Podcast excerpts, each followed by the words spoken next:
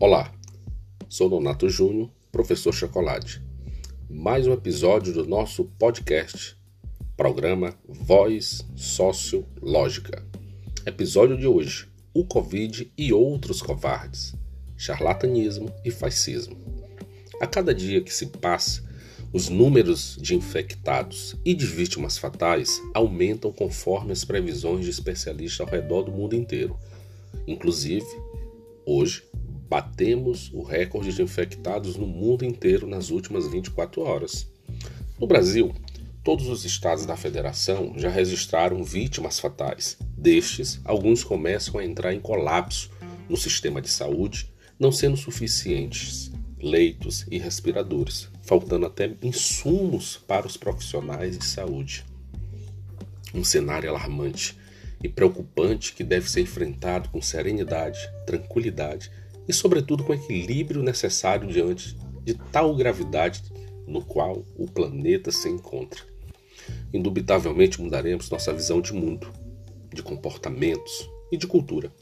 Enfim, haverá de ser uma experiência nova pós-crise sanitária e econômica.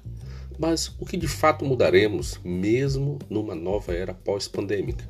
Muitos anunciarão seus novos aprendizados, sonhados da infância, aprender a cozinhar, tocar um instrumento, ou apenas ter tido mais tempo para conviver com a família e perceber o quanto os filhos e filhas crescem, tendo em vista que o velho mundo moderno, de até 2019, nos roubava até mesmo o convívio familiar.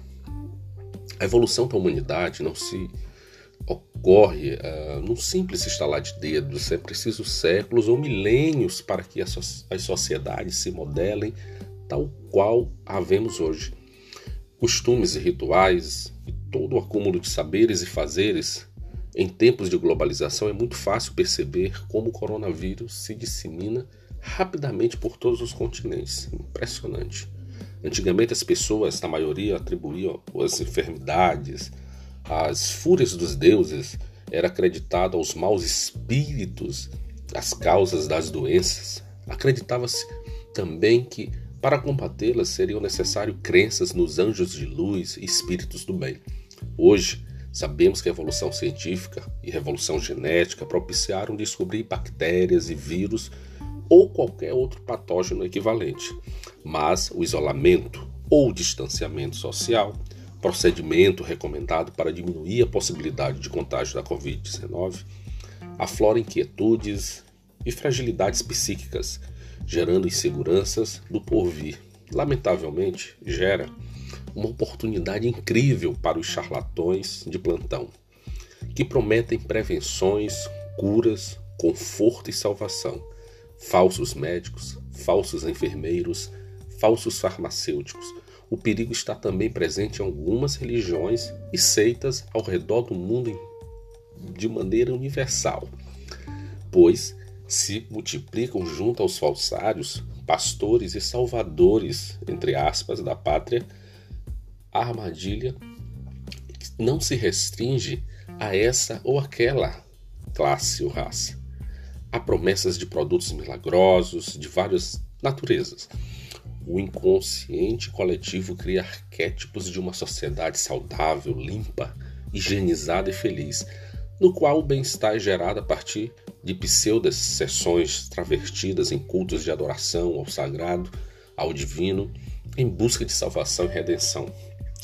Mas como nos alerta a filósofa Marilena Chauí na obra Servidão Voluntária e Manifestações Ideológicas, ao interpretar um texto de Etienne de la Boétie, O Discurso da Servidão Voluntária, propôs ele, o pensador francês do século XVI, entender por que o tiranizado aceita o tirano, posto que ele humilha, oprime e domina.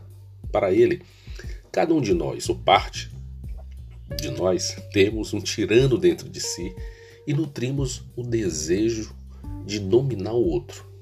Assim, nos submetemos aos poderes autoritários. A sociedade ou parte dela clama por ordem, segurança, militares e polícia em vez de democracia e liberdade. Ou seja, o desejo totalitário se torna latente por um comportamento inerente de uma cumplicidade Existem inúmeras representações, como por exemplo, o gesto de fazer arminha, quebrar uma placa com o nome de uma parlamentar que fora brutalmente e covardemente assassinada. Me refiro ao assassinato da vereadora Marielle de Franco, no Rio de Janeiro. Torna-se expressões banalizadas daqueles que vibram por toda e qualquer violência perpetrada e ao mesmo tempo ancorada em princípios e com características fascistas. Fascistas e racistas não passarão. Um abraço a todos e a todas.